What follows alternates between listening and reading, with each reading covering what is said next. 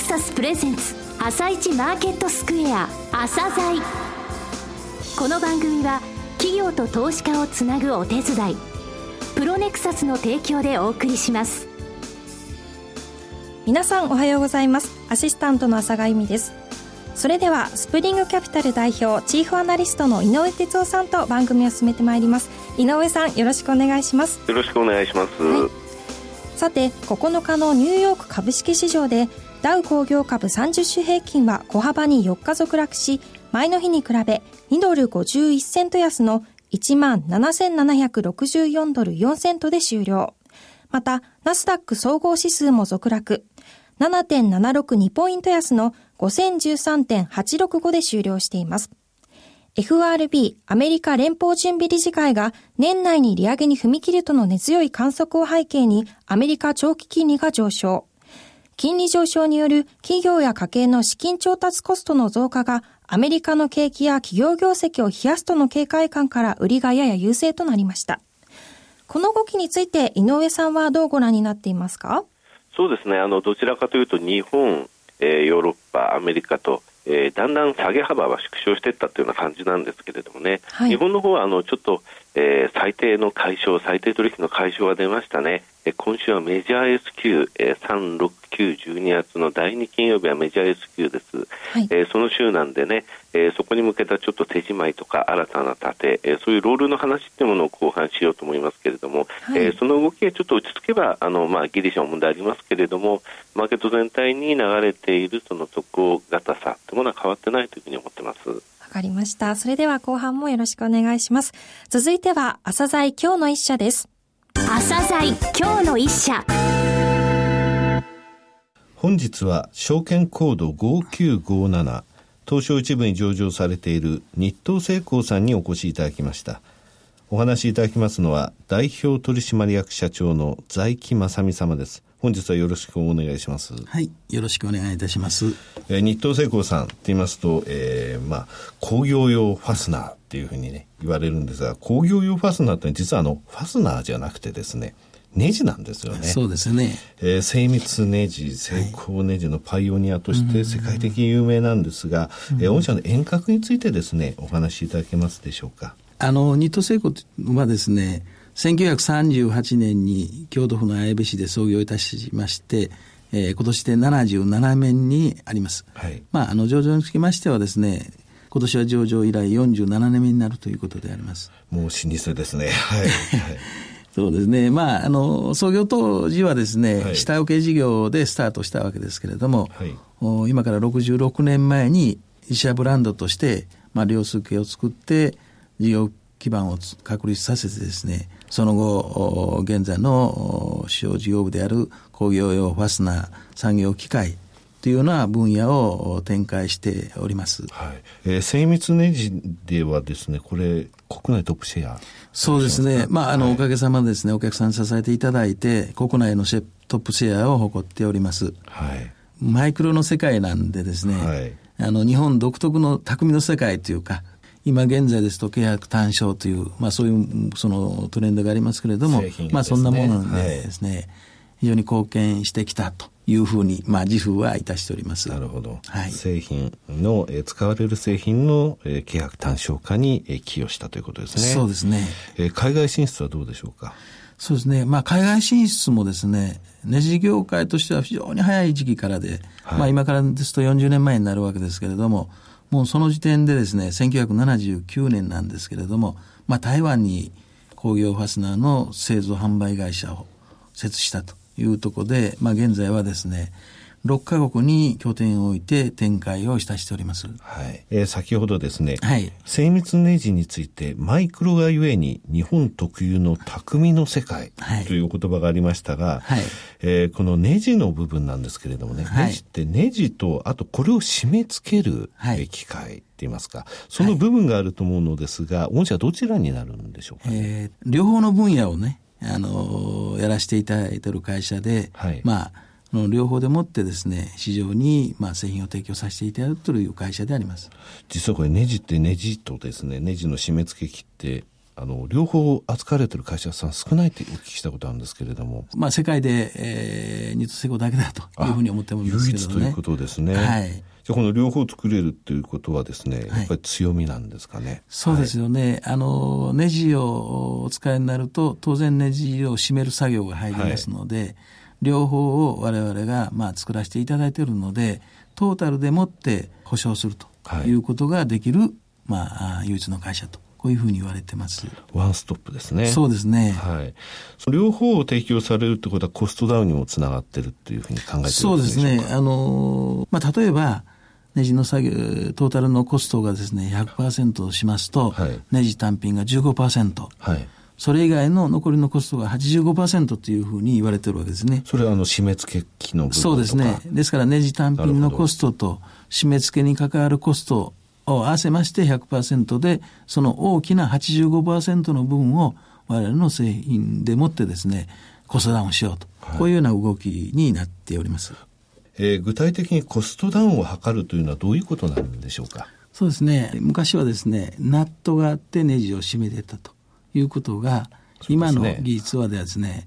もうナットがなくても、あの受ける側の小さいあの丸いのがなくても済むということですね。はい、はいはい、ですからまああの低血に関わるコストという意味で例えばナットがなしでコストダウンできると。こういうも一つの事例でありますね。すね。はい、ナットがいらないというとなんかちょっと心配になっちゃうんですけど、うん、あの昔よくあの穴の中になんか螺旋状にも切ってあって、うん、そこにあのネジをまあ入れていくっていうのがありましたけれども、そういうことではないんですね、このセルフタップっていうのは。もうセルフタップは、IT ワークにダイレクトに締結ができます。穴がちょっと開いてればいいそうです、そうです。向こうが螺旋状になってなくてもいいええ、それはもう、あの、ネジ芯でやりますから、その必要はありません。これ、強度は大丈夫なんでしょうか、ね、ええ。強度はそれに適した強度にしてやりますから、はい、あの十分従来のものに比べてですね性能が落ちるということはありませんこれあのどこの業種に売り込みたいっていうのはありますそうですね。今、あの、まだまだ自動車業界のですね、コアの部分はまだ採用されておりませんので、はい、これをすると大幅なコストダウンにつながるのでですね、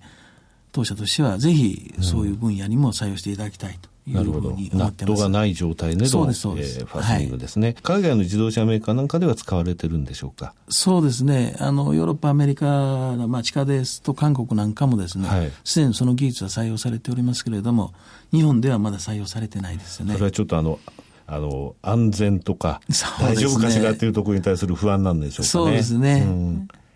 えー、御社の技術であれば大丈夫というふうに認められて、ここのところはどんどん入っていくということを、ね。えー、願いたいということですね、はい。はい、なるほど。あと資料の方でですね、はい、ファスニングソリューションっていう単語が出てきたんですが、えー、こちらはどういうことなんでしょうかね。あの、ファスニングソリューションというのは、まあ、低血の問題点をご提案するというんですけども、はいここに言えるのは、我々先ほどネジの単体とネジ締め機とやっているというふうにご紹介したわけですけれども、はい、それ以外にもですね、検査とか計測という分野も我々でやってるわけですね。あ、なるほど。はい。じゃあ、ワンストップってあの、ネジとネジ締め付け機じゃなくて、ちゃんとその計測して検査って、そこまで含めて、そうです。トータルということなんですね。はい。それを含めて、初めてですね、あの、安心した締結がご提案できるということで、はい、まあ、あの、この3つの技術を使ってですね、お客さんのニーズに対して問題点を解決して、安心で高品質の締結が対応できるということでですね、まあ、我々はビジネスを進めておるわけですね。まあ、こういうような形で、あの、一貫してやるということで、品質と、そして信頼性を取っているということです。はい。はい海外展開ですが、はい、えー、こちらについてお話しいただけますでしょうか？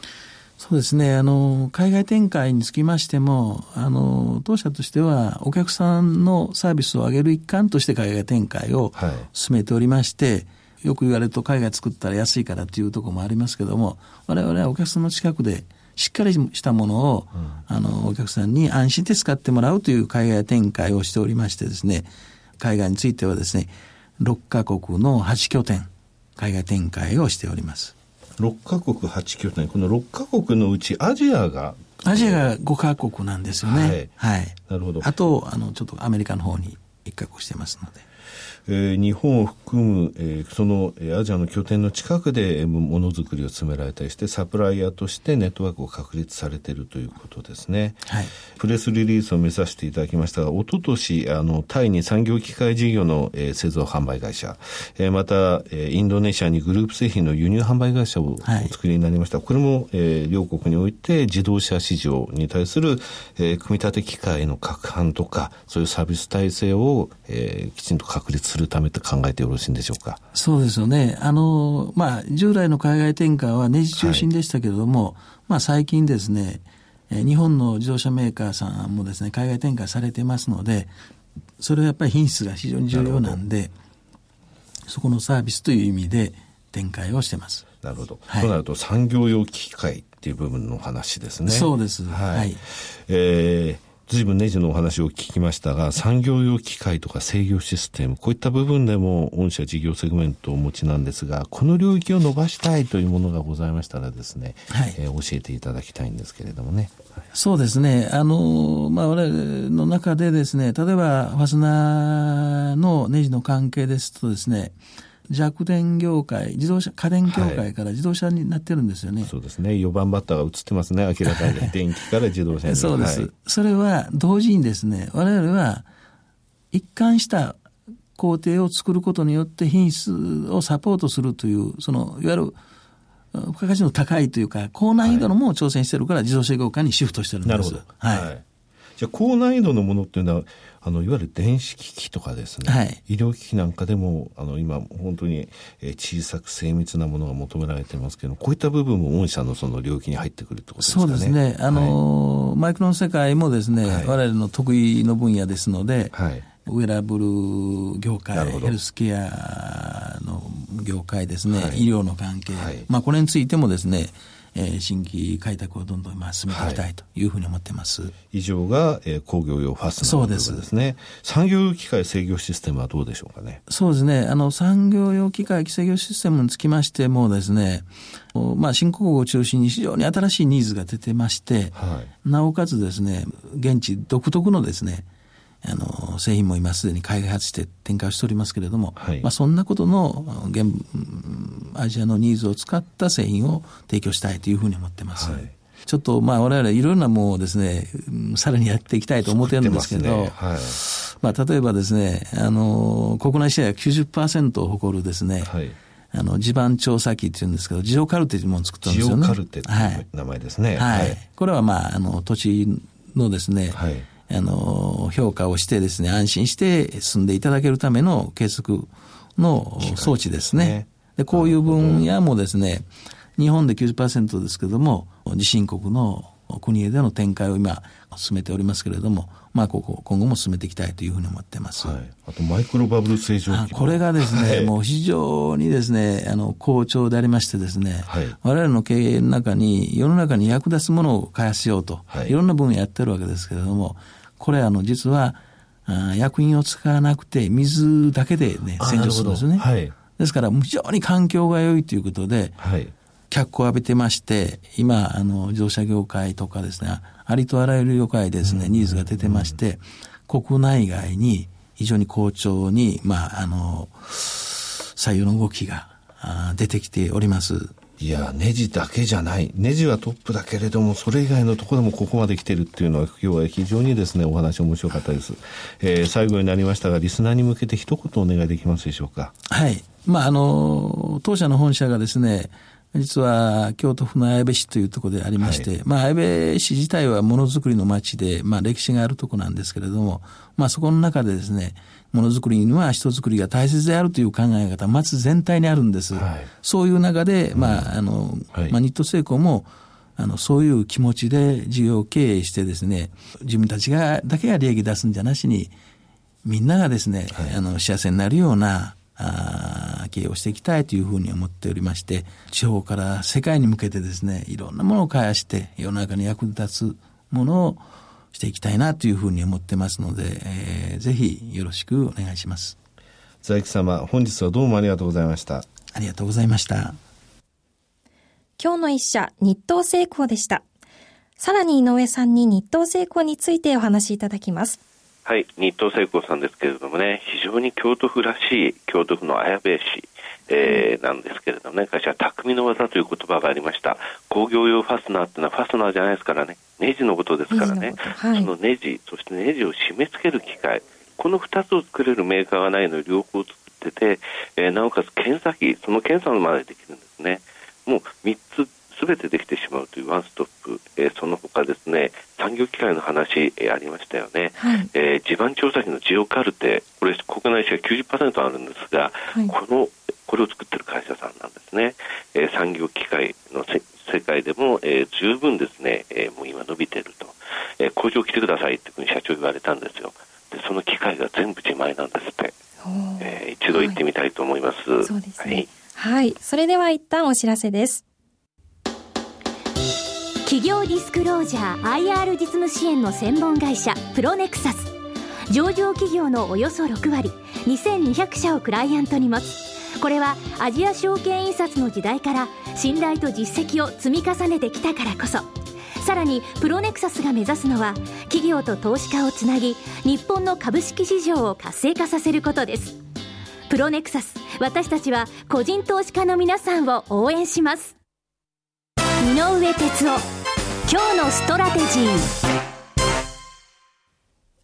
それでは井上さん、後半の解説もよろしくお願いします。はい、あの先週もですね、ゴールドマンサックスの TOPIX の話をしました。はい、えー、朝鮮セミナーでもしましたけれどもね、えー、この動向なんですね。今急にあの言い始めてますけれどもね、全体で、えー、トピックス6月切りの残高が、えー、昨日段階で36万6千枚。はい、えー、一方で9月切りが48万枚ですね、6000枚ぐらいあります、48万6000、つまり9月切りの方が多くなったんですよ、はい、ロールが今回、非常に順調に進んでおります、全体で。えー、じゃあ、ゴールドマンはって言いますと、昨日の売買を見てみますと、6月ものが2万1500枚売り越してるんですね、手締まったわけです。はい、あの大きく買ってますって言いましたよね、先週で9万枚買ってましたから、はい、じゃあ9月切り2万1000枚買ってるんですね、わかります、6月切りが買ってたものを6月切りは売って、ただし9月切りは買ってるわけですよ。はい、これをローズと言わずしてみたいな感じですよね。はい、ですので、ちゃんと6月切りから9月切りにゴールドマン移してますので、あまり、えー、ゴールドマンの動向っていうのは心配しなくていいと。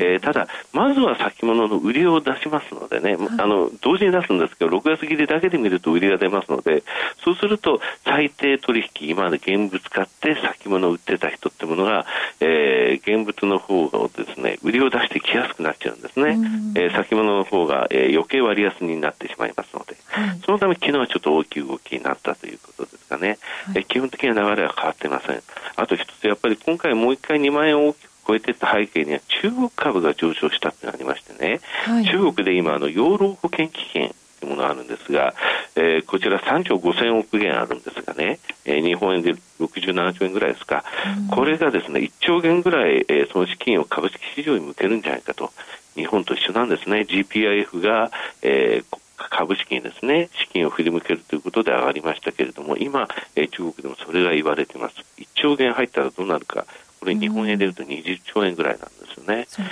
えー、そういったことを、それから香港と中国、えー、のですね市場の取引の、えー、総合、えー、取引とか、そういったところが今テーマですね。はい、わかりました。井上さんありがとうございました。この後は東京市場の寄り付きです。朝鮮この番組は企業と投資家をつなぐお手伝いプロネクサスの提供でお送りしました。